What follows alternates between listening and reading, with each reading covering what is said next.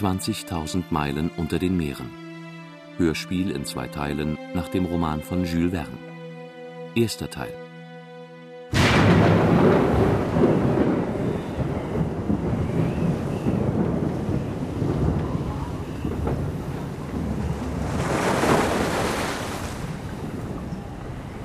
Wie man sich unschwer erinnern wird, versetzte im Jahre 1866 eine unerklärliche Naturerscheinung oder was man für eine Naturerscheinung hielt. Die Kaufleute und Reeder, die Kapitäne wie die Offiziere der Kriegsmarine, ja selbst die Regierungen in heller Aufregung. Schiffe waren auf hoher See wiederholt einem riesigen, unbekannten Gegenstand begegnet. Sehr lang, spindelförmig, mitunter phosphoreszierend und offenbar um ein Vielfaches größer und schneller als jeder bis dato von einem menschlichen Auge entdeckte Walfisch. So wurde das fragliche Objekt am 20. Juli 1866 zweifelsfrei bei Australien gesichtet. Und drei Tage später, am 23. Juli, konnte es bereits in den Gewässern des stillen Ozeans beobachtet werden.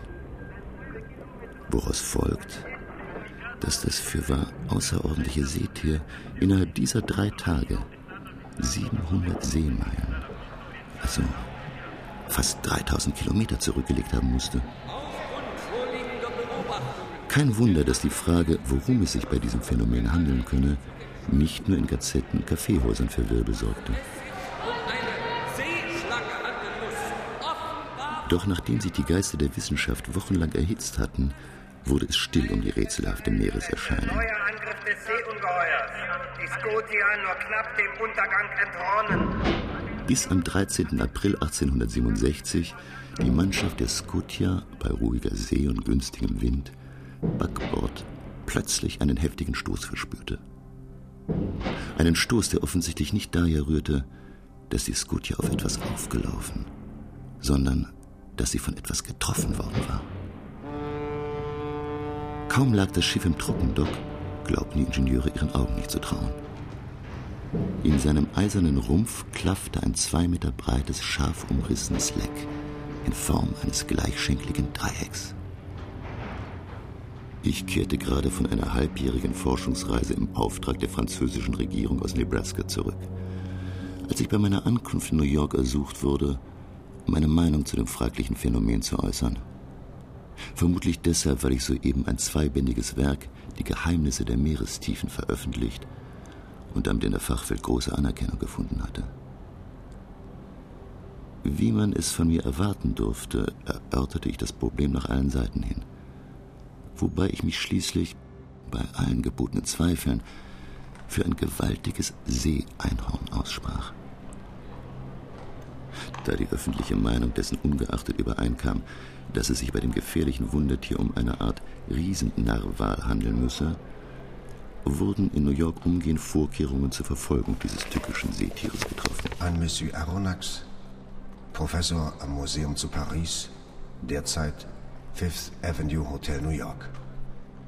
Monsieur, wenn Sie sich der Expedition der Abraham Lincoln anschließen möchten, würde die Regierung der Vereinigten Staaten sehr erfreut sein, dass Frankreich gerade durch Ihre Person bei dieser Unternehmung vertreten ist. Kapitän Farragut, Kapitän Farragut für Sie eine Kabine für seine bereit. Kabine bereit. Ergebenst der Ihrige. Ergebenst J.B. der. Ihrige J.B. Hobson, Minister der Marine. Conseil? Conseil! Monsieur, rufe mich. Ja, Conseil, wie ich an dieser Stelle einfügen will, war seit vielen Jahren mein Diener. Er ist ein braver Flamme, ein wenig phlegmatisch, doch zuverlässig und ergeben. Wir schließen uns der Abraham Lincoln an. Eine Viertelstunde später hat der Conseil unsere Koffer gepackt und wir wurden mit einem Wagen zu Abraham Lincoln gebracht, die, kaum dass wir an Bord waren, auszulaufen begann. Noch eine einzige weitere Viertelstunde, so wäre die Fregatte ohne uns abgefahren. Und ich hätte diese ungewöhnlichste aller meiner Expeditionen verfehlt. Professor Pierre Ronax? Ja, Monsieur. Der bin ich. Kapitän Farragut. Ich heiße Sie herzlich an Bord willkommen, Monsieur. Ihre Kabinen stehen für Sie bereit. Kapitän Farragut hatte sich geschworen, die Meere ein für alle Mal von diesem Seeungeheuer zu befreien. Die Abraham Lincoln hatte sogar den Kanadier Ned Land an Bord, den König der Harpuniere. Auch wenn jener für seine Person nicht im geringsten an die Existenz dieses Seeeinhorns glaubte. Professor, Professor, ich habe eine Unzahl von riesigen Seetieren verfolgt. Aber so stark und groß sie auch waren, weder mit ihren Schwanzflossen noch mit ihren Zähnen hätten sie den Eisenplatten eines Schiffes etwas anhaben können. Aber es ist doch schon vorgekommen, dass ein Narwal mit seinem Zahn ein Schiff durchbohrt hat. Sicher. Aber dann war es aus Holz. Und selbst wenn es wirklich so ein Tier geben sollte, welche Aussicht hätten wir denn es zu sichten, ha? Solange wir so aufs Geratewohl die Meere durchpflügen. Tatsächlich schienen die Wochen, die wir mehr oder weniger ziellos den Pazifischen Ozean durchstreiften, der Mannschaft aufs Gemüt zu schlagen. Sodass Kapitän Farragut, als uns endlich die Nachricht erreichte, dass das Ungeheuer vor der japanischen Küste gesichtet worden war, unverzüglich Kurs aufnehmen ließ. Am 5. November 1867 trafen wir in den bezeichneten Gewässern ein. Ein schöner, stiller Abend, Monsieur. Ja. Und wahrscheinlich die letzte Gelegenheit, die von der Regierung ausgesetzte Prämie von 2000 Dollar zu verdienen. Manchmal denke ich, dass wir uns bereits zum Gespött gemacht haben. Wohl wahr, Monsieur. Wenn ich offen reden darf. Ja, und? Das wäre, Conseil. Monsieur bekommt, was er verdient. Wenn man die Ehre hat, ein so bedeutender Gelehrter zu sein, wie Monsieur einer ist, so lässt man sich nicht auf solch ein Abenteuer ein. Hey ho! Seht ihr das nicht? Dieses verfluchte Was weiß ich liegt vor uns. Da, direkt quer vor uns. Neds Ruf brachte mit einem Schlage die gesamte Mannschaft vom Schiffsjungen bis zum Kapitän an Deck. Dieses Leuchten ist nichts weiter als eine Anhäufung von phosphoreszierenden Bläschen. Zwei Taulängen entfernt schien das Meer an der Oberfläche regelrecht beleuchtet zu sein. Nein, Monsieur, nein. Dieser Schimmer ist seiner Natur nach elektrisch. Und sehen Sie? Sehen Sie? Es ändert seine Position. Es bewegt sich.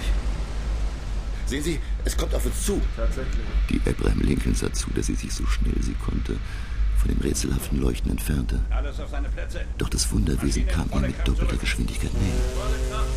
Es umkreiste uns, indem es leuchtende Streifen zurückließ, worauf es untertauchte, um sogleich auf der anderen Seite des Schiffes wieder zum Vorschein zu kommen. Es treibt seine Spielchen mit uns, Kapitän. Warten wir, bis es Tag wird, dann wollen wir die Rollen tauschen. Da sich die Abraham Lincoln an Schnelligkeit nicht mit dem Gegner messen konnte, fuhren wir mit schwachem Dampf weiter. Der Narwal tat es uns gleich. Bis er um Mitternacht verschwand, oder besser gesagt, verlosch. Gegen ein Uhr früh vernahmen wir ein ohrenbetäubendes Zischen und Brausen. Gegen zwei Uhr zeigte sich das leuchtende Wesen noch einmal, etwa fünf Meilen von Abraham Lincoln entfernt und mit dem ersten Schimmer der Morgenröte verschwand es endgültig. Dichter Morgennebel zog auf. Doch um acht Uhr früh wurde der Horizont frei und klar. Backboard! Backboard! Der Mann ist Backboard!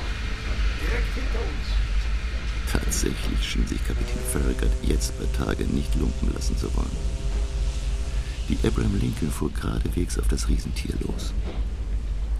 Es ließ unser Schiff zuerst auf halbe Taulänge an sich herankommen. Dann jedoch wendete es. Und nun hielt es immer den gleichen Abstand, ungefähr eine Dreiviertelstunde lang. Noch mehr Dampf, Kapitän. Ich werde mich mit Ihrer Erlaubnis auf der Bug positionieren und sobald wir nahe genug herangekommen sind, werde ich abonnieren. Ned Land begab sich auf seinen Posten. Die Feuer wurden geschürt, sodass der Dampf aus allen Klappen strömte. Die Abraham Lincoln fuhr nun 18 Meilen die Stunde. Das Ungeheuer entwickelte jedoch die gleiche Geschwindigkeit. Wir kriegen es! Wir kriegen es! Im gleichen Augenblick jedoch, als Ned Land die Harpune schleudern wollte, entwischte das Wesen mit mindestens doppelter Geschwindigkeit. Das Biest ist schneller als wir. Wir werden sehen, ob es auf unseren Kanonenkugeln aushält. Die Kanone des Vorderkastells wurde unverzüglich geladen. Feuer! Dann wurde die Kugel abgeschossen und traf sogleich ihr Ziel. Wenn auch offenbar nur, um seitlich weg ins Wasser zu gleiten. Es wurde Nacht und der elektrische Schimmer war wieder zu sehen. Der Narwal schien sich nicht zu rühren. Die Abraham Lincoln fuhr mit schwachem Dampf auf den Feind zu. Ned Land begab sich wieder auf seinen Posten. Und dann, kaum 20 Fuß von dem Wesen entfernt, schleuderte er seine Waffe. Es klang, als habe die Harpune einen metallenen Gegenstand getroffen. Mit einem Mal erlosch das elektrische Leuchten und zwei gewaltige Wasserstrudel entluden sich über unser Deck.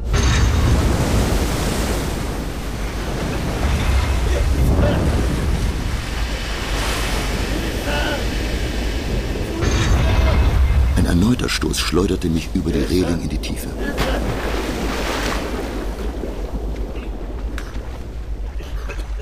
Hilfe!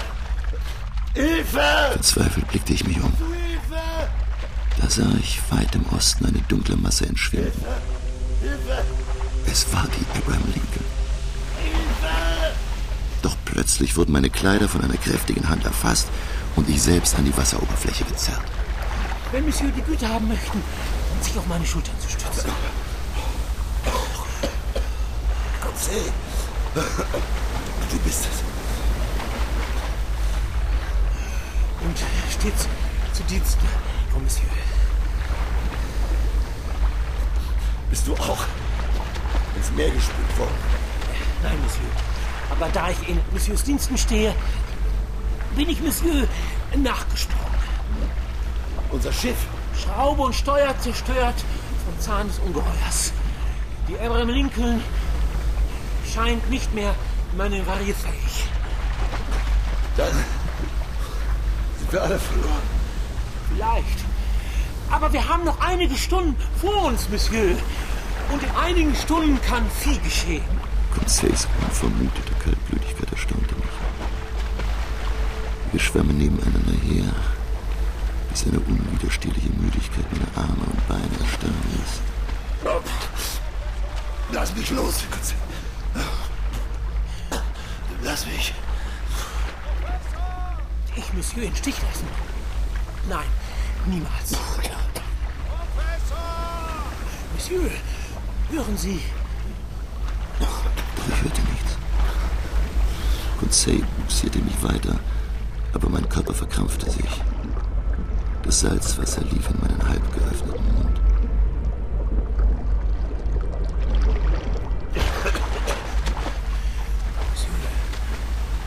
Monsieur. Monsieur. Monsieur. Conseil. Und Ned, Sie auch. Genau der, Monsieur. Um sich diese verdammte Prämie zu holen. Sind Sie auch ins Meer geschleudert worden? Da war ich besser dran als Sie. Ich konnte sogleich auf diesem Inselchen Fuß fassen. Oder vielmehr auf unserem Riesennarwal. Und nun ist mir klar, warum meine Harpune abprallte. Und warum? Weil dieses Vieh aus Stahl ist, Professor. Eisenplatten. Dieser. dieses Monstrum. Muss von Menschen geschaffen sein. Und es hat sich nicht bewegt? Kein bisschen. Es lässt sich nur so auf den Wellen schaukeln. Aber wir wissen doch, dass es über eine große Geschwindigkeit verfügt. Ergo muss es eine Maschine haben. Ergo einen Maschinisten. Man könnte daraus schließen, dass. dass wir gerettet sind. Zumindest solange es sich auf der Meeresoberfläche bewegt. Aber wenn es ihm einfallen sollte, unterzutauchen. Es mag gegen 4 Uhr morgens gewesen sein, als sich unsere Insel schneller zu bewegen begann.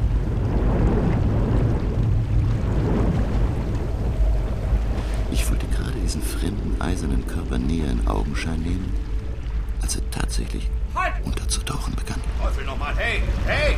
Verdammt, geht man so mit Gästen um?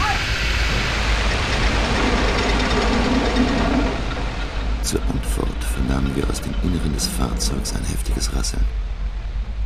Eine Platte glitt beiseite. Und in der frei gewordenen Öffnung erschien ein Mann, stieß einen Schrei aus und verschwand.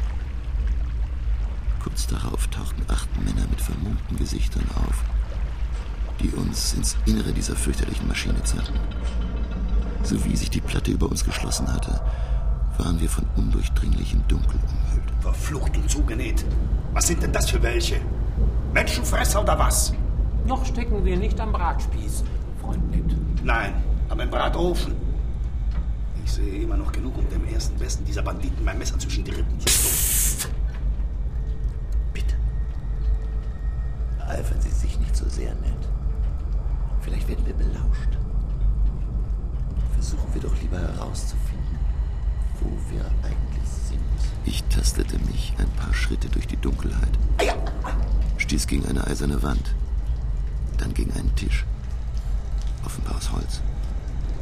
Keine Spur von einer Tür am Fenster. Sicher verging eine halbe Stunde, ohne dass sich unsere Lage im geringsten geändert hätte. Und in der völligen Stille wirkte das seltsame Gefährt wie ausgestorben. Dann, mit einem Mal, Oh, Licht. blendende Helle. Endlich kann man hier etwas sehen. Das schon. Aber unsere Lage bleibt trotzdem völlig im Dunkeln. Infam ist das und unverschämt. Sie werden uns wahrscheinlich in diesem eisernen Gefängnis verhungern lassen. Wir dürfen nicht verzweifeln. Wir müssen vielmehr unseren Verstand zusammennehmen und uns ein Urteil über den Kommandanten und die Mannschaft dieses Schiffes bilden. So, ich für meinen Teil habe mein Urteil getroffen. Es handelt sich nämlich um Schurken. Ah ja? Und aus welchem Land? Aus Schurkenland? Kaum hatte Ned dies gesagt, öffnete sich die Tür und ein Mann, den ich für einen Steward ansah, trat ein. Er brachte uns trockene Kleider aus einem seltsamen, mir unbekannten Material. Na, das kann doch nichts Schlechtes bedeuten. Wir zogen uns rasch um. Wer weiß, was man hier vorgesetzt hat. Unterdessen hatte der Steward auf dem Tisch drei Gedecke ausgelegt. Das werden wir schon bald sehen. Wir setzten uns zu Tisch.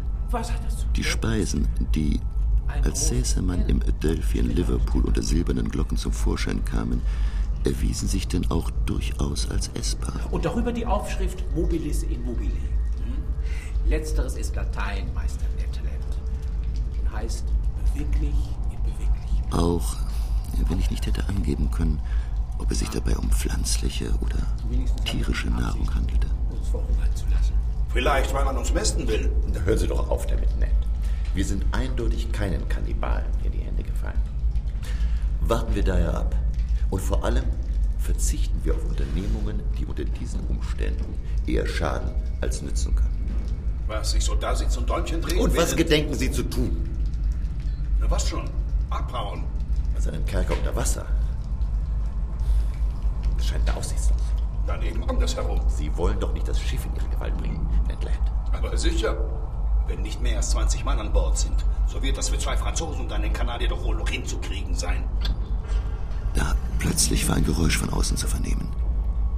Der Steward trat ein. Und bevor Conseil und ich ihn zurückreißen konnten, war Ned Land schon über ihn hergefallen und hatte ihn an der Kehle gepackt. Beruhigen Sie sich, Meister Land. Und Sie, Professor, mögen mich anhören. Ein Mann stand in der Türe. Ned Land erhob sich. Der Steward, noch immer keuchend, taumelte aus der Zelle. Bedauerliche Umstände haben Sie in die Nähe eines Mannes gebracht, der mit der Menschheit nichts zu schaffen haben will. Und dessen Leben allein schon durch Ihre Anwesenheit eine Störung erleiden muss. Doch ohne, dass wir dies etwa beabsichtigt hätten. Oder dass Sie es beabsichtigt hätten. Verfolgt mich etwa die Abraham Lincoln wider ihren Willen auf allen Meeren? Haben Sie, Professor, sich wider Willen an Bord der Abraham Lincoln begeben? Sind Ihre Kugeln wider Willen von meinem Schiff abgeprallt? Hat Meister Land wider Willen mit seiner Harpune mein Schiff angegriffen? Monsieur, Sie wissen vielleicht nicht, dass verschiedene Unfälle, die durch Ihr unterseeisches Fahrzeug verursacht wurden, auf der ganzen Welt große Aufregungen auslösten. Wir alle dachten, ein Seeungeheuer zu verfolgen, von dem die Meere um jeden Preis befreit werden müssen. Monsieur Aronnax, wollen Sie damit sagen, dass man nicht geschossen hätte, wenn man sich nur im Klaren darüber gewesen wäre, dass es sich um ein Unterseeboot gelenkt von Menschen handelt? und nicht um ein Ungeheuer? Nun? Sie begreifen also, Monsieur, dass ich Sie als Feinde behandeln könnte. Ich könnte Sie zurück auf die Plattform bringen lassen und untertauchen. Und schon wären Sie aus meinem Leben wieder verschwunden. Hätte ich dazu nicht das Recht? Dies wäre vielleicht das Recht eines Wilden, aber nicht eines zivilisierten Menschen. Professor, ich gehöre nicht mehr zu denen, die Sie zivilisiert nennen. Ich habe mit der gesamten Menschheit gebrochen. Aus Gründen, über die ich Ihnen keine Rechenschaft schuldig bin. Folglich lebe ich nicht nach deren Regeln und Gesetzen und Sie täten gut daran, sich nicht auf dieselben berufen zu wollen. Zorn und Verachtung strahlten aus den Augen dieses Mannes. Die Glut nie versiegter Schmerzen. Die Glut einer furchtbaren Vergangenheit. Und ich fragte mich, mag sein zum ersten, gewiss nicht zum letzten Mal, wer er wohl vor jenem unbekannten Ereignis gewesen sein mochte. Ich habe das für und wieder lange abgewogen. Aber mitunter gibt es keine guten Lösungen, sondern nur weniger schlechte. Mögen Sie daher an Bord meines Schiffes bleiben, wenn Sie das Schicksal nun einmal hierher verschlagen hat. Sie sollen sich an Bord frei bewegen können, jedoch unter einer Bedingung. Nennen Sie die Bedingung, Monsieur. Es wäre möglich, dass unvorhergesehene Ereignisse mich zwingen, Sie auf Stunden oder Tage in Ihrer Kabine festzuhalten. In diesem Fall erwarte ich Ihren Gehorsam. Moment mal. Sind Sie mit dieser Bedingung einverstanden? Ja, wir nehmen sie an. Schön. Nur noch eine einzige Frage, Monsieur. Sie sagten, wir könnten uns an Bord frei bewegen. So ist es. Was verstehen Sie unter dieser Freiheit? Nun, die Freiheit, hin und her zu gehen, zu sehen, was an Bord vorgeht. Kurz, die Freiheit, die wir auch genießen, meine Mannschaft und ich. Haben Sie die Freiheit, in einer Zelle auf und ab zu gehen? Das kann uns nicht genügen. Es wird Ihnen genügen müssen. Sie haben mich angegriffen und ich könnte Sie auf den Meeresgrund versenken. Sie sind hinter ein Geheimnis gekommen, das vor der Menschheit verborgen bleiben muss. Das Geheimnis, dass es mich gibt. Und Sie glauben, dass ich Sie wieder unter die Menschen lasse? Nein, niemals. Nur indem ich Sie hier zurückhalte, kann ich mich schützen, ohne dass es Sie das Leben kosten müsste. Wir haben also nur eine Wahl zwischen Leben und Tod. So ist es. Freunde, darauf gibt es keine Antwort. Monsieur Aronnax, Sie sind kein Unbekannter für mich. Ich habe Ihr Buch Die Geheimnisse der Meerestiefen des Öfteren gelesen.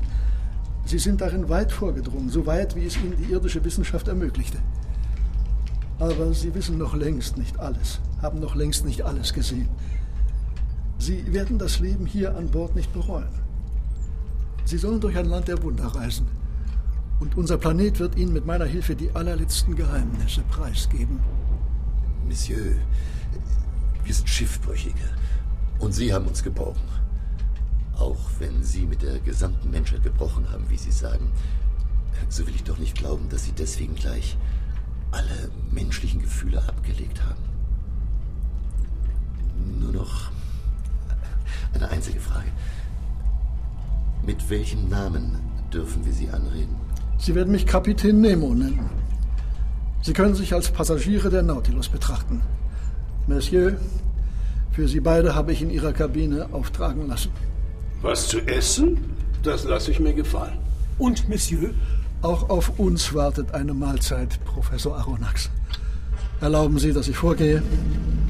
Ich folgte ihm durch einen elektrisch erleuchteten, ungefähr zehn Meter langen Gang, der uns in eine Art Speisesaal führte.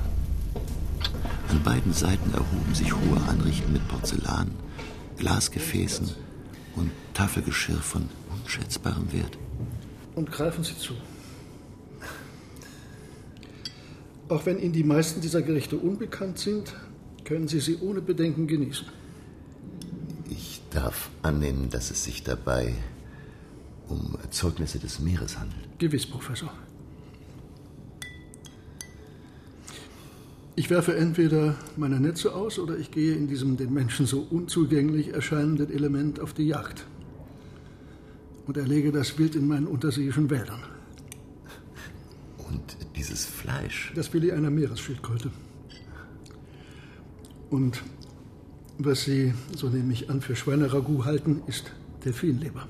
Eher von Neugier als von Appetit getrieben, begann ich von den Speisen zu probieren. Doch musste ich schon bald zugeben, dass sie mir, abgesehen von einem gewissen Beigeschmack, den ich ihrem Gehalt an Phosphor zugute hielt, tatsächlich mundeten. Ich betrachte das Meer als eine Amme, deren Milch niemals versiegt. Es gewährt mir nicht nur vortreffliche Nahrung, es sorgt auch ebenso für meine Kleidung. Der Stoff des Anzugs, den Sie tragen, ist aus den Haftfäden verschiedener Muscheln gewebt. Ihr Bett aus weichem Seegras und meine Tinte aus dem Sekret des Tintenfisches. Was immer ich brauche, es ist aus dem Meer. Sie lieben das Meer, Kapitän. Ja. Ja, ich liebe das Meer. Da oben nennt man die sieben Zehntel der Erdoberfläche, die es bedeckt, oft eine Wüste.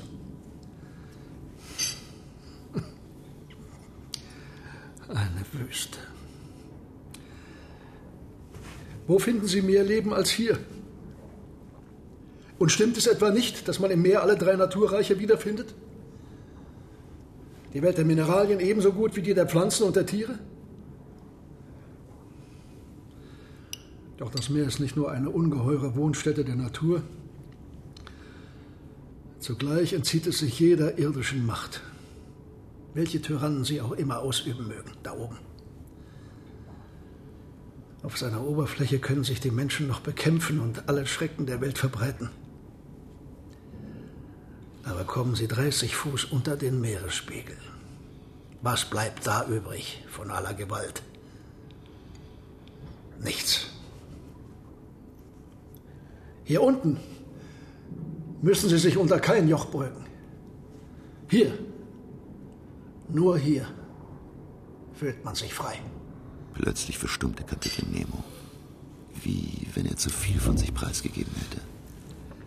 Er erhob sich und während ich ihn unruhig auf und ab gehen sah, bis er seine gewöhnliche Fassung wieder erlangt hatte, sann ich über das entsetzliche Geheimnis nach, das dieser Mann hinter den Mauern seines Schweigens so unerbittlich zu verbergen wünschte. Und nun, Professor, stehe ich Ihnen zu Diensten, falls Sie die Nautilus zu besichtigen wünschen.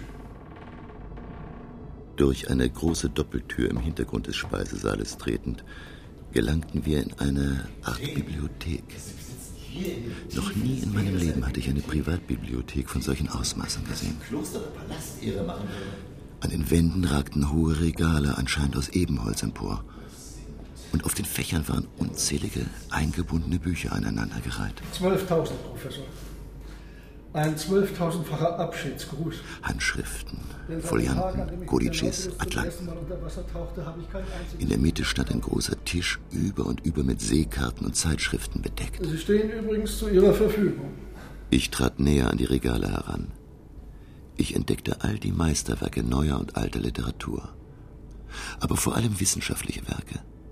Abhandlungen über Mechanik, Ballistik, Geographie, Geologie, die gesamte Naturgeschichte. Darunter auch mein eigenes zweibändiges Werk, was den Schluss zuließ, dass Kapitän Nemo seit höchstens drei Jahren dieses seltsame Leben unter dem Meeresspiegel führte. All dies, die Bücher, die Bilder und Kunstwerke großer Meister, nehmen Sie sie als eine letzte Erinnerung an die Welt da oben, die ansonsten für mich so leer und leblos ist wie eine zerbrochene, ein für allemal stehen gebliebene Uhr. Damit öffnete Kapitän Nemo eine weitere Tür. Und wir traten in einen von sanftem Licht erhellten Saal, dessen Wände mit Gemälden von unschätzbarem Wert bedeckt waren. Fast alle alten Meister waren vertreten. Raphael, Leonardo da Vinci, Tizian, Holbein, Rubens. Aber auch Delacroix und Géricault und viele andere mehr. Auf ihren Sockeln erhoben sich Marmor- und Bronzestatuen antiken Fundstücken nachgebildet. Und die Hinterwand wurde von einer großen, prunkvollen Orgel beherrscht. Wenn nicht schon selber ein Künstler, Was für ein feuriger Liebhaber der Künste musste dieser Mann sein, der so viel Mühe darauf verwandte, kalt wie ein Eisblock zu erscheinen. Und diese Partituren? Rossini, Mozart, Beethoven, Haydn, Meyerbeer. Diese Meister der Musik gehören gleich Orpheus einer für immer entschwundenen Zeit an. Sie sind tot. Genau wie ich, Professor. Genauso tot wie Ihre Freunde, die sechs Fuß tief unter der Erde ruhen. Aber Sie, Kapitän, Sie könnten doch jederzeit zurück. Was hindert Sie daran? Kapitän Nemo antwortete nicht. Mag sein, er hatte meinen Einwand gar nicht vernommen, in Gedanken versunken, wie er da saß, während ich fortfuhr, die in diesem Salon untergebrachten Schätze zu betrachten, wobei mein Blick an einigen besonderen Vitrinen hängen blieb, in denen sich die schönsten Perlenketten, die seltensten Produkte verschiedener Muscheln aller Meere befanden. Eine Stachelauster, eine Kegelschnecke, die Gloria Maris des Ostindischen Meeres. Sie bewundern meine Muscheln. Für mich haben sie den besonderen Reiz, dass ich sie eigenhändig in allen Meeren der Welt aufgesammelt habe. Selbst vor diesen Schätzen der Natur muss ich immer an Ihr Schiff denken, das meine Neugierde im höchsten Grade reizt. Professor, ich habe Ihnen gesagt, dass Sie sich an Bord frei bewegen können. Was nichts anderes heißt, als dass Sie die Nautilus bis ins kleinste Detail auskundschaften mögen. Und ich bin gern bereit, mich dabei als Ihr Führer zu erweisen. Doch zuerst bringe ich Sie in Ihre Kabine. Ich hatte eine enge, schlicht eingerichtete Schiffskabine erwartet. Stattdessen kamen wir in einen elegant möblierten und zu jeder Bequemlichkeit ausgestatteten Wohnraum. Dieses Ihr Zimmer befindet sich direkt neben meinem. Dann betraten wir Kapitän Nemos und Zimmer. Es machte im Gegensatz zu meinem einen fast mönchischen Eindruck. Ein eisernes Bett, ein Arbeitstisch, einige Toilettenmöbel. Auch hier, Professor, sehen Sie an den Wänden alle für die Navigation der Nautilus erforderlichen Instrumente und Apparaturen, sodass ich sie hier wie im Salon unter Kontrolle habe und stets Kurs und Standort bestimmen kann. Nun gut, Thermometer, Barometer, Hygrometer sowie Kompass und Sextant sind mir durchaus bekannt, aber die hier, die kenne ich überhaupt nicht. Weil Sie die Energie nicht kennen, die meine Nautilus versorgt und unsere sämtlichen Bedürfnisse erfüllt, die Elektrizität. Elektrizität? Sie erreichen mit der Nautilus eine Geschwindigkeit, die man mit Elektrizität niemals erreichen kann. Bei der Elektrizität, die ich an Bord erzeuge, handelt es sich nicht um das, was man auf Erden darunter versteht. Lassen wir es alsbeilen dabei. Nur noch eine einzige Frage. Die Stoffe, die Sie benötigen, um diese Energie zu erzeugen, die sind doch irgendwann verbraucht. Wie ersetzen Sie zum Beispiel das Zink, wo Sie doch keine Verbindung mehr mit der Erde haben wollen? Am Meeresboden gibt es Zink, Eisen, Silber und sogar Goldminen im Überfluss. Aber ich gewinne meine Elektrizität direkt aus dem Meer. Aus dem Meer? Ja, Professor, Sie kennen die Bestandteile des Meerwassers. Von 1000 Gramm sind etwa 200 Natriumchlorid sowie in untergeordneten Mengen Magnesiumchlorid und Calciumsulfat. Dieses Natrium ziehe ich aus dem Wasser und erzeuge daraus meine Energie. Ja, aber wie gewinnen Sie das Natrium? Ganz einfach durch Hitze, die ich mit Hilfe von Steinkohle erzeuge. Sie können unterseeische Kohleminen abbauen? Sie werden es mit eigenen Augen sehen. Aber ob Kohle, ob Natrium, am Ende ist es immer das Meer, das der Nautilus die Elektrizität gibt und somit und beständiger als es selbst die Sonne vermag, Wärme, Licht, Bewegung, kurz ihr gesamtes Leben. Aber doch nicht den Sauerstoff in unsere Lungen hier atmen. Auch den könnte ich herstellen, aber das ist nicht nötig. Kann ich nicht an die Oberfläche des Meeres auftauchen, wann immer ich will? Ich kann Sie nur bewundern, Kapitän. Zweifellos haben Sie entdeckt, was die Menschheit erst noch zu entdecken hat. Die wahre dynamische Kraft der Elektrizität. Wenn sie die Menschheit je entdecken wird. Und falls ja, wird es ihr dann auch zum Nutzen gelangen? Ich folgte Kapitän Nemo zurück in Richtung Schiffsmitte, bis er zwischen zwei Schotten an einer Art Schacht stehen blieb, in dem eine eiserne Leiter nach oben führte. Sehen Sie, Professor, mit dieser Leiter gelangt man zum Beiboot. Sie haben ein Beiboot. Allerdings. Das Boot ist am oberen Teil des Schiffsrumpfes in einer dafür bestimmten Kammer befestigt, sodass man durch zwei Öffnungen direkt von der Nautilus hineingelangen kann. Dann äh, öffnen sich die beiden Schleusen. Ich löse das Boot von der Nautilus, es schnellt an die Wasseroberfläche empor. Das Verdeck wird geöffnet und die Spazierfahrt kann beginnen. Dann betraten wir eine große, hell erleuchtete Halle, den Maschinenraum. Etwa 20 Meter lang bestand er aus zwei Abteilungen.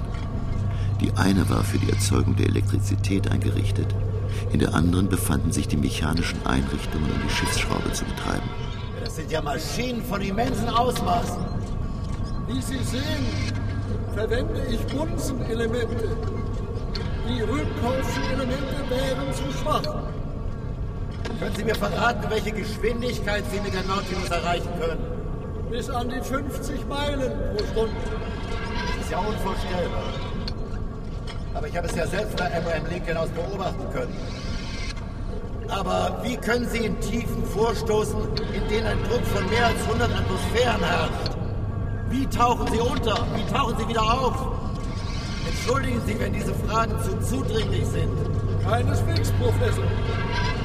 Warum sollte ich vor Ihnen Geheimnisse haben? Sie werden keine Gelegenheit haben, jemandem davon zu berichten. Kurz darauf, wir hatten es uns auf einem Divan im Salon bequem gemacht, legte Kapitän Nemo mir Grundriss, Querschnitt und Aufriss der Nautilus vor. Das Schiff, auf dem Sie sich befinden, Monsieur Aronnax, ist ein langer Zylinder mit zugespitzten konischen Enden. Eine Art zu groß geratener Zigarre. Die Länge beträgt genau 70, die größte Breite 8 Meter.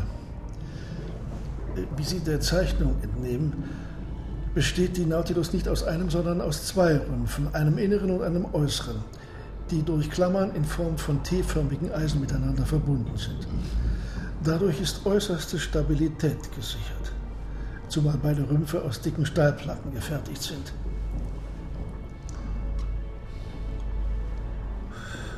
Die Folge davon ist allerdings ein Gesamtgewicht der Nautilus von 1360 Tonnen. Damit ragt das Schiff, wenn es im Wasser treibt, zu einem Zehntel daraus hervor. Fülle ich die Wasserbehälter, die sich im Vorderteil befinden, mit dem restlichen Zehntel, so geht es unter.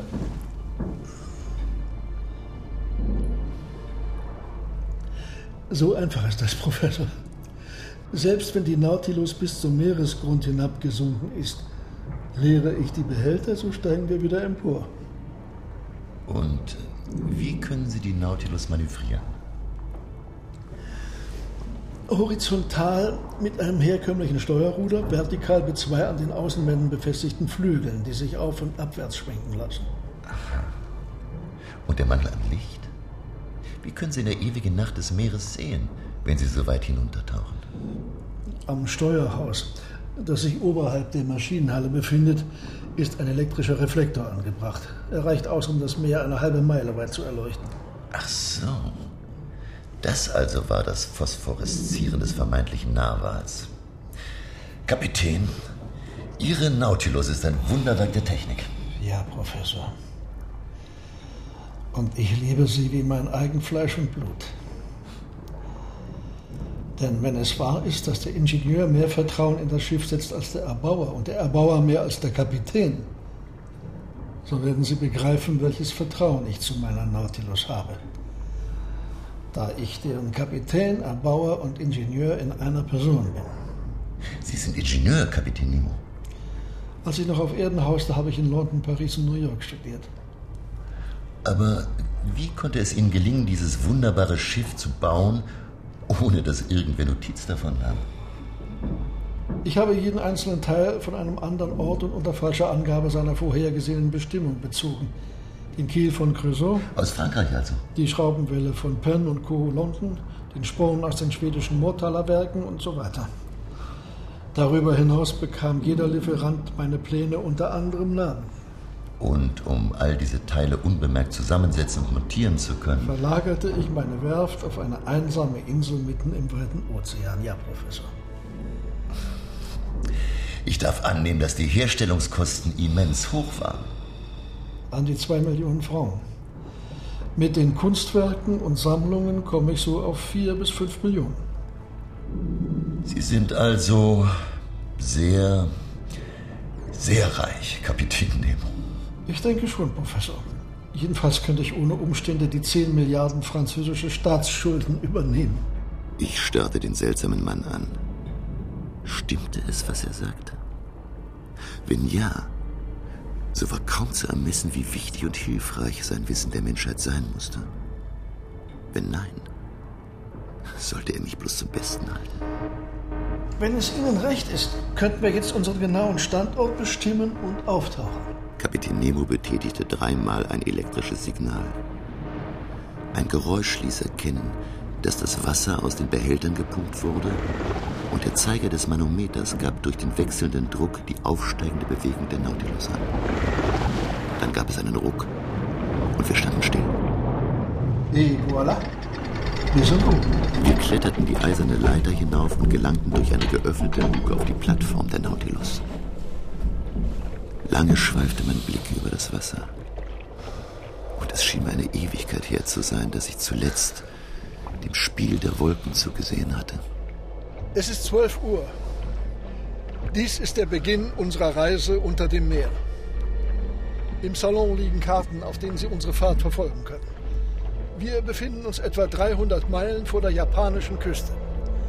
Ich darf Sie nun Ihren Studien überlassen. Was für ein unersetzlicher Erfindergeist war durch Kapitän Nemos grimmigen Rückzug von der Erde bloß verloren gegangen. Liefe eines Tages die Nautilus in den Hafen von New York ein, käme dann nicht unser armes, gebeuteltes Geschlecht gleich 100 Jahre voran? Wo kam er nur her, dieser rätselhafte Mann? Woher rührte sein Hass auf die menschliche Gesellschaft? Trieb ihn ein düsterer Rachedurst um? War er ein ewig missverstandener Gelehrter? Ein moderner Galilei, dessen Leben eine Inquisition zerstört hatte? Haben Sie jemand von der Mannschaft gesehen? Keinen einzigen. Sie können mir also nicht sagen, wie viele Mann an Bord sind? 20, 50? Meister Ned Land, geben Sie die Idee auf, zu fliehen oder sich gar der Nautilus zu bemächtigen. Na, schönen Dank auch. Kaum hatte Ned Land dies gesagt, da umschloss uns von einem Augenblick auf den anderen tiefste Dunkelheit. Oh, Wir standen wie angewurzelt da das ist das Ende. und lauschten in die Finsternis hinein. Diesmal ist das wirklich aus mit uns. Dann war ein knirschendes Geräusch zu vernehmen, so als würden Eisenplatten übereinander verschoben. Doch mit einem Mal flutete durch zwei große runde Öffnungen an den beiden Außenwänden des Salons Licht herein. Die Wandung hatte ein großes Fenster aus dickem Glas freigegeben. Und unser Blick fiel mitten in das von elektrischem Licht weithin erleuchtete, auf einmal durchsichtige Meer. Sehen Sie nicht. Nun sehen Sie etwas.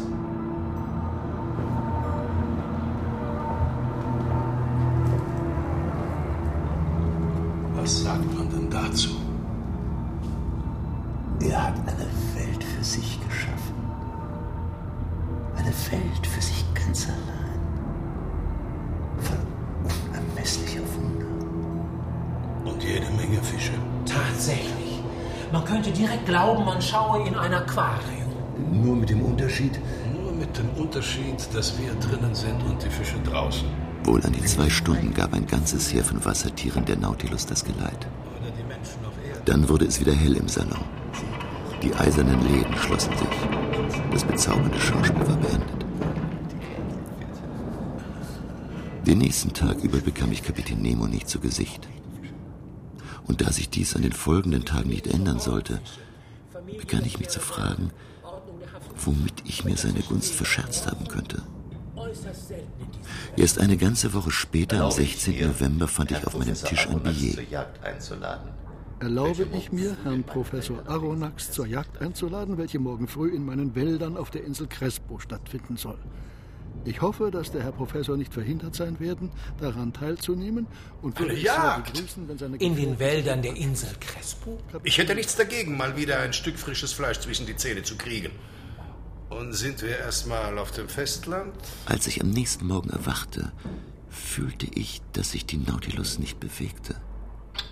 Ich kleidete mich rasch an und begab mich in den Salon. Die Wälder, die ich besitze, Herr Professor, brauchen weder das Licht noch die Wärme der Sonne. Und es hausen dort weder Löwen noch Antilopen. Es sind. äh, Wälder unter dem Meeresspiegel. Ja, Wälder unter dem Meeresspiegel. Sie wissen so gut wie ich, dass der Mensch unter Wasser leben kann, wenn es gelingt, seinen Bedarf an Sauerstoff zu stillen. Bei den Arbeiten unter Wasser bekommen die Arbeiter wasserdichte Kleider und eine Art Metallhelm aufgesetzt, wobei die Luftzufuhr mit Hilfe von Pumpen erfolgt. Ich weiß, äh, Skafander. Mhm. Aber äh, bei dieser Methode ist man doch sehr eingeschränkt. Äh, man hängt an Schläuchen wie an einer Leine. Wie soll das gehen? Durch den Rouquayrol de Neyrouz-Apparat, den zwei ihrer Landsleute erfunden haben. Ich habe ihn jedoch weiterentwickelt und verbessert. Aber wir haben kein Licht. Das Licht erzeugen wir mit dem Rühmkorffschen Apparat, den wir am Gürtel befestigen. Und das Gewehr? Oder womit wollen Sie sonst unter Wasser schießen? Äh, es ist keine Feuerwaffe. Als ein Luftdruckgewehr? Ja, so könnte man es nennen.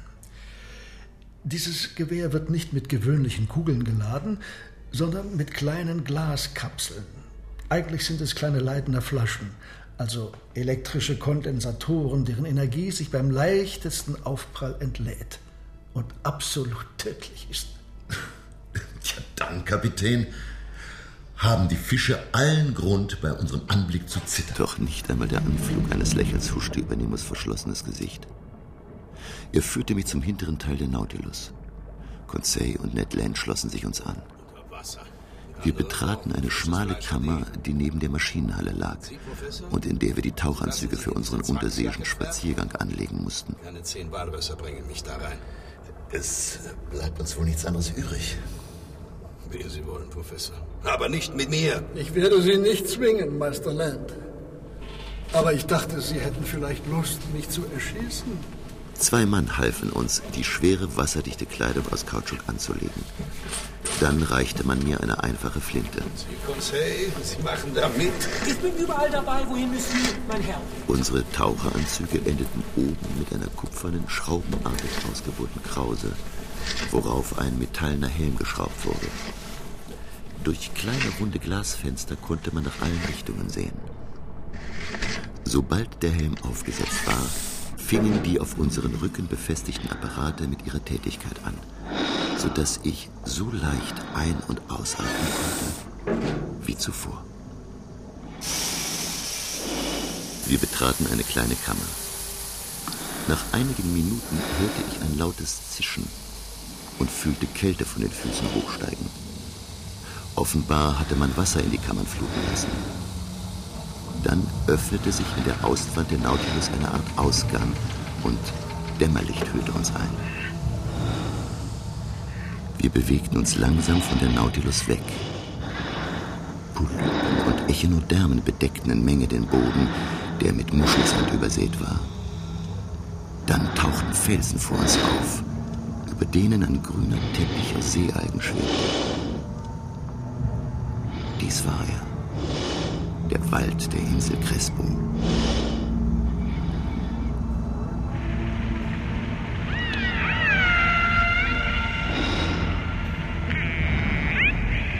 Plötzlich legte Kapitän Nemo sein Gewehr an. Ein Schuss löste sich und ein Tier fiel in einer Entfernung von einigen Schritten tot nieder. Es war ein prächtiger Fischotter, der einzige nur im Meer lebende Vierbeiner. Einer der Begleiter Kapitän Nemos lud sich das tote Tier auf die Schultern und wir machten uns auf den Rückweg. Am nächsten Morgen hatte ich mich von meinen Strapazen leidlich erholt und begab mich auf Deck, um wie fast jeden Tag auf den Ozean zu blicken und meinen Gedanken nachzuhängen. Dieses Meer, Professor. Ja. Lebt es nicht so wie wir? Kennt es nicht Zorn ebenso wie Sanftmut? Es hat seinen Puls, seinen Atem. Es hat einen Kreislauf, der unserem eigenen Blutkreislauf gleicht, wie der Gelehrte Maury es beschrieb. Salz und Wärme sorgen für die Strömungen und begrenzen seine Verdunstung, was die gemäßigten Zonen vor ungeheuren Regengüssen schützt. Und wenn wir erst am Pol sind, werden wir sehen, wie eben jener Kreislauf auch dafür sorgt, dass das Wasser stets nur an der Oberfläche gefriert. Das Meer, dieses vermeintliche Element des Todes, ist ein großer, wunderbarer Organismus. Lebenselement für Myriaden von Tieren und Pflanzen. Ebenso für mich. Einen Augenblick lang wandte er mir, dem das beiläufige, wenn wir erst am Pol sind, noch in den Knochen saß, sein Gesicht zu. Dann stieg er die Leiter hinunter. Gern hätte ich etwas zu ihm gesagt, doch ich wusste nicht was. Hätte ich mir seine Rührung zunutze machen sollen, um in die Festung einzudringen, in die er sein Herz verwandelt hatte? Während der folgenden Wochen hielt er sich mit seinen Besuchen zurück. Aber die Läden im Salon öffneten sich fast täglich. Und noch immer konnten wir Stunden damit verbringen, die Wunder der unterseeischen Welt zu betrachten, die sonst kein menschliches Auge zu sehen bekam. Die Nautilus fuhr auf südöstlichen Kurs und am 11. Dezember kreuzten wir den Äquator auf dem 142. Längengrad. Monsieur, Monsieur, entschuldigen Sie, aber kommen Sie einen Augenblick. Was gibt es denn, Konzert? Schauen Sie, Monsieur. Vom Licht der Nautilus beleuchtet, sahen wir eine große schwärzliche Masse dahinschweben. Sehen Sie, Monsieur? Das ist. Das ist ein Schiff. Ja, Professor, ein gekentertes Schiff. Ein Wrack. Das Schiff schien noch nicht lange untergegangen zu sein. Vier Männer hingen, zusammengekrampft in den Tauen. Der Steuermann hielt das Rad in der Hand, als wolle er noch hier in den Tiefen des Ozeans den Kurs seines unglücklichen Dreimasters bestimmen. Und eine Frau war mitten in der verzweifelten Anstrengung erstarrt, ihr Kind das die Arme um ihren Hals schlang, über den Kopf hinaus in die Höhe zu heben. Als die Nautilus um das Schiff herum war, konnte ich das Schild an seinem Heck deutlich erkennen. Florida. Sunderland. Am 2. Januar 1868 hatten wir meinem eigenen Logbuch zur Folge 11.340 Meilen seit unserer Abfahrt aus den Gewässern Japans zurückgelegt. Vor uns lagen die Korallenmeere der Nordküste Australiens. Kapitän Nemo hatte vor, die Torresstraße zu durchfahren, ohne sich um ihre tückischen Riffe zu sorgen. Die Enge nahm zu. Wir bewegten uns ganz langsam vorwärts, und die Wellen brandeten gegen die Ufer der Insel Guiboroa, die wir zu passieren hatten. Plötzlich warf mich ein heftiger Stoß zu Boden. Tatsächlich. Die Nautilus schien auf eine Klippe gestoßen zu sein. Und nicht nur das. Sie saß sogar auf dieser Klippe fest, mit leichter Schlagseite nach Backbord. Ein Unfall, Kapitän? Sagen wir ein Zwischenfall. Wir haben bereits Flut und sitzen trotzdem fest. In fünf Tagen ist Vollmond. Und dieser hilfreiche Erdtrabant wird uns einen Dienst erweisen und den Wasserspiegel um das Nötige anheben. Mit diesen Worten entfernte sich Kapitän Nemo, während die Nautilus weder wankte noch schaukelte. So unbeweglich steckte sie fest, als hätten die Korallen bereits damit begonnen, sie einzumauern. Unser Kapitän hofft auf Vollmond und ich hoffe auf etwas anderes. Ich werde nämlich die Gelegenheit beim Schopfe packen und mich still und heimlich aus dem Staub machen. Und wer ein Mann ist, hält es ebenso. Wenn Sie schon fliehen wollen, wäre es dann nicht gescheiter, es vor den Küsten Englands oder Frankreichs zu versuchen? Als mitten im Wüstenpazifik? Auf der Insel dort drüben gibt's immerhin Bäume. Und ich wette, unter diesen Bäumen leben Tiere, die vorzügliche Koteletts abgeben würden. Wäre es, Monsieur, nicht möglich, Kapitän Nemo zu bitten, uns ans Festland bringen zu lassen? Er wird es ablehnen. Da bin ich sicher. Zu meinem Erstaunen zögerte Kapitän Nemo jedoch keinen Augenblick, uns die Erlaubnis für einen Landausflug zu geben. Und bereits am folgenden Tag, den 5. Januar, fuhren wir mit Gewehren und Äxten bewaffnet in Richtung Insel ab. Ned Land war wie ein Kind außer sich vor Freude. Fleisch! Fleisch! Nun werden wir wieder Fleisch essen, Männer. Und was für ein Fleisch. Echtes Wildbrett. Über glühenden Kohlen auf dem Rost gebraten. Das Meer war ruhig, vom Lande her wehte ein leichter Wind. Nachdem wir ohne Zwischenfälle den der Insel vorgelagerten Korallenring durchquert hatten, glitt unser Boot an einer seichten Stelle sanft auf den Strand.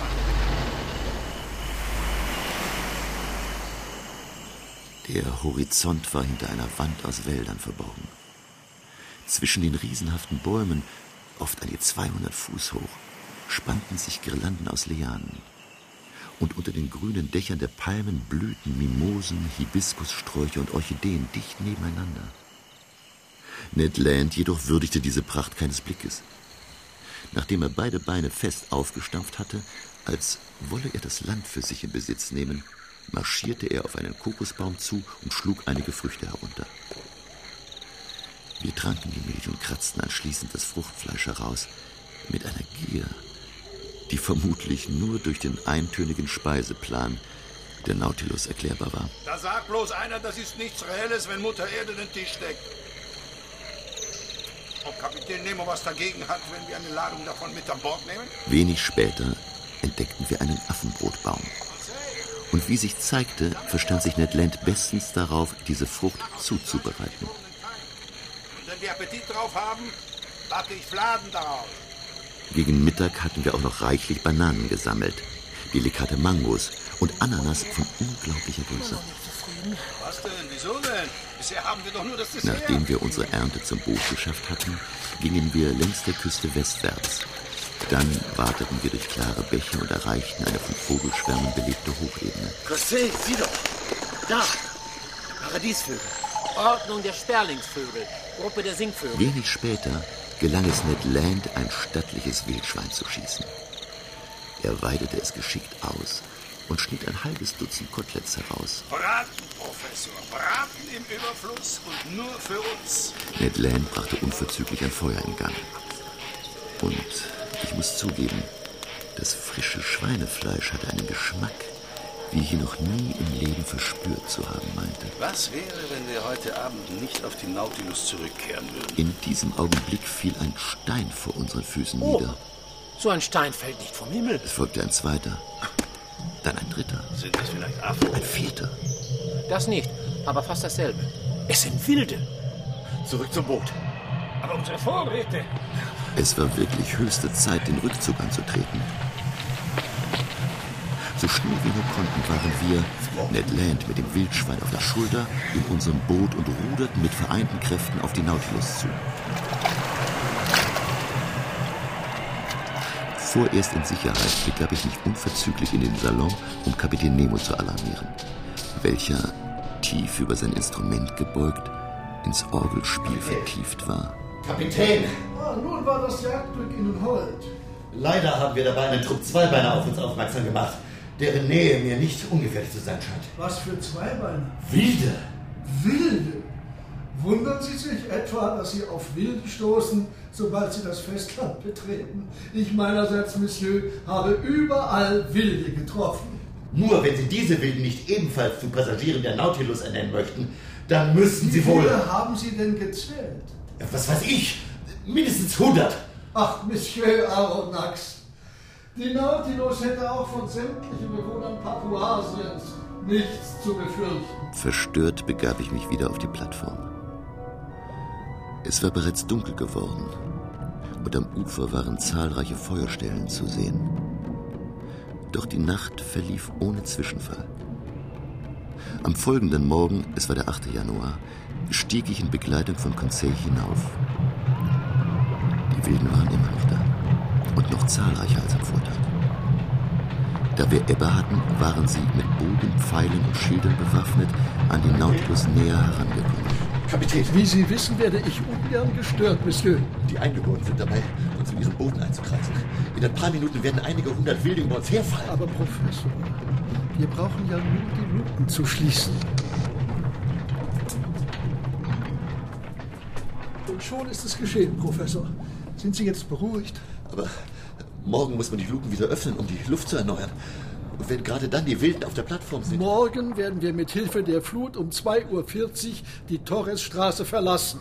Unversehrt, wie Sie sehen werden. Mit einer knappen Verbeugung verabschiedete mich Kapitän Nemo. Und ich zog mich ratlos auf mein Zimmer zurück. Schlief aber schlecht. Denn man vernahm das Lärmen und Toben der Wilden, die auf der Plattform anscheinend einen Kriegstanz aufführten. Am nächsten Tag arbeitete ich bis gegen zwei Uhr in meinem Zimmer. Dann begab ich mich in den Salon.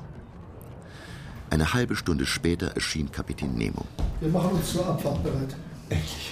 Ich habe befohlen, zuvor die Luken zu öffnen. Aber dann werden die Papuas... Monsieur Aronnax, man dringt nicht zu mir, nichts dir, nichts in die Nautilus ein. Ich folgte Kapitän Nemo zur Treppe, wo bereits Ned Land und Conseil mit Schrecken beobachteten, wie die Luken geöffnet wurden. Grausiges Grölen ertönte. An die 20 furchterregende Gestalten machten Miene, die Treppe herunterzukommen. Da wurde schon der erste von ihnen, kaum dass er mit seiner Hand das Geländer berührt hatte, wie von unsichtbarer Gewalt zurückgeschleudert. Und den nächsten zehn von ihnen erging es ebenso.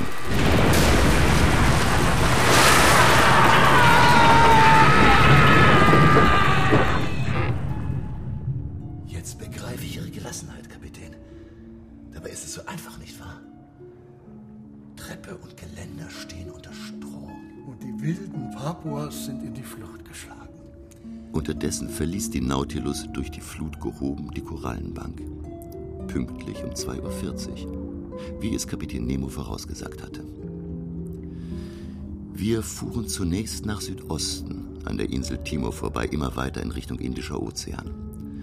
Und manchmal, manchmal vergaßen wir regelrecht, dass wir uns auf der Nautilus befanden. So vertraut und gewöhnlich kamen uns unsere in Wahrheit so absonderlichen Lebensumstände inzwischen vor. Doch wie bald sollten wir daran erinnert werden? Am 18. Januar befanden wir uns am 105. Längengrad und 15. Grad südlicher Breite. Als ich das Oberdeck betrat, sah ich einen der Offiziere mit einem Fernrohr den Horizont absuchen, bis er anscheinend an einem gewissen Punkt hängen blieb. Er schrie auf, verschwand und kehrte sogleich mit Kapitän Nemo zurück, der sich nun seinerseits das Fernrohr starr vor den Augen in die Betrachtung des fraglichen Objekts versenkte. Monsieur Aronnax, ich möchte nun eine der Verbindlichkeiten in Anspruch nehmen, welche Sie mir gegenüber eingegangen sind. Sie und Ihre Gefährten müssen sich hier einschließen lassen, bis ich es für richtig halte, Sie wieder freizulassen. Aber gestatten Sie mir eine Nein, Frage. Monsieur, keine. Ich begab mich in die Kabine meiner beiden Gefährten und teilte ihnen den Beschluss Kapitän Nemos mit. Kann mir Monsieur sagen, was das zu bedeuten hat? Nein, mein lieber Conseil. Nein. Das kann ich nicht. Wenigstens hat man unser Frühstück nicht vergessen. Und Monsieur mögen bitte zugreifen. Wir waren noch beim Essen, als das Licht erlosch. Ned Land schlief ein, ohne dass er Zeit gefunden hätte, sich zu erregen. Desgleichen Conseil. Und auch mir fielen trotz heftigen Widerstrebs die Augen zu. Offenbar hatte man uns ein Schlafmittel ins Essen gemischt. Am nächsten Morgen jedoch erwachte ich mit erstaunlich klarem Kopf und in meinem eigenen Zimmer. Gegen Mittag ordnete ich im Salon meine Notizen, als Kapitän Nemo eintrat. Meinen Gruß erwiderte er mit kaum noch vernehmlicher Stimme. So hatte ich ihn noch nie gesehen. So übermüdet. So das Gesicht von Kummer, von Unruhe, ja tiefer Niedergeschlagenheit gezeichnet. Sind Sie Arzt, Monsieur Aronnax? Ja. Ich habe Medizin studiert und noch einige Jahre. Würden Sie einen meiner Männer behandeln? Sie haben einen Kranken. Ja! Ich bin bereit. Kommen Sie. Kapitän Nemo führte mich in den hinteren Teil der Nautilus in eine der dortigen Kabinen. Auf dem Bett lag ein etwa 40-jähriger Mann. Er war aufs Schwerste verwundet. Sein Schädel war zerschmettert. Das Gehirn lag offen. Sein Puls schlug nur mehr ganz schwach. Großer Gott. Woher stammt diese Verwundung? Das tut nichts zur Sache. Er wird sterben. Innerhalb von zwei Stunden. Gibt es keine Rettung? Dann ersuche ich Sie, sich wieder zurückzuziehen. Ich sah, wie Kapitän Nemo die Fäuste ballte.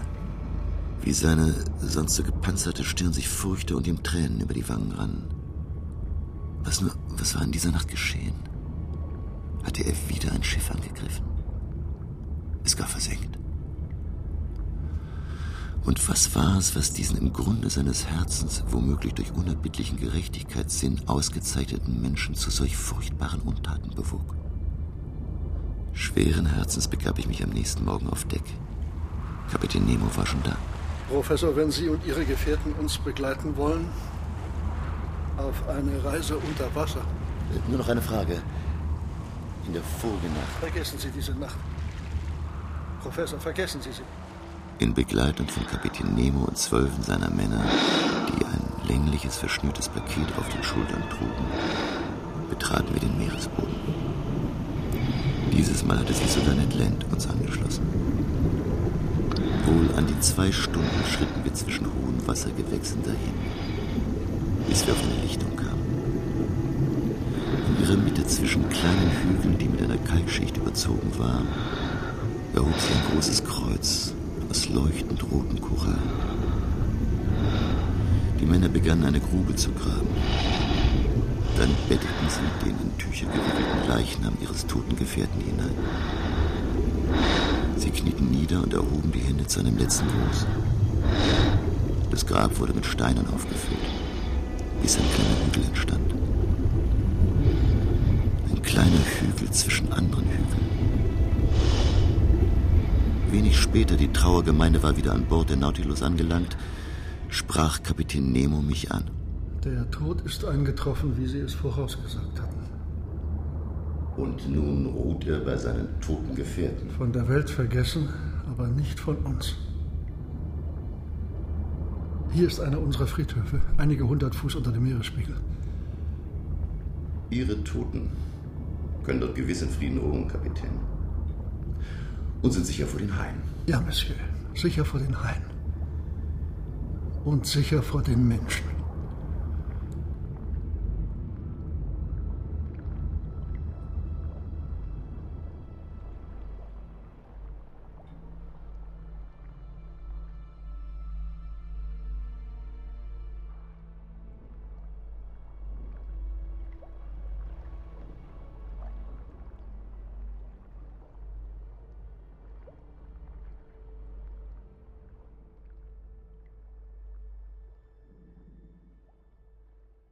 Zwanzigtausend Meilen unter den Meeren. Hörspiel in zwei Teilen nach dem Roman von Jules Verne, in der anonymen Übersetzung der deutschen Erstausgabe. Erster Teil. Es spielten Professor Pierre Aronnax, Gottfried John, Kapitän Nemo, Ernst Jacobi, Conseil, Hermann Lause, Ned Land, Peter Gawaida. In weiteren Rollen Peter W. Bachmann, Hans-Jürgen Hörrich, Götz Schulte und andere. Hörspielbearbeitung Helmut Peschiner, Dramaturgie Thomas Fritz, Soundscapes Peter Schilzke, Musik Pierre Oser, Ton Holger König. Technik Robert Baldowski, Steffen Brosig und Holger Klimchen. Regieassistenz Matthias Seimer, Regie Walter Adler. Produktion Mitteldeutscher Rundfunk mit Radio Bremen 2003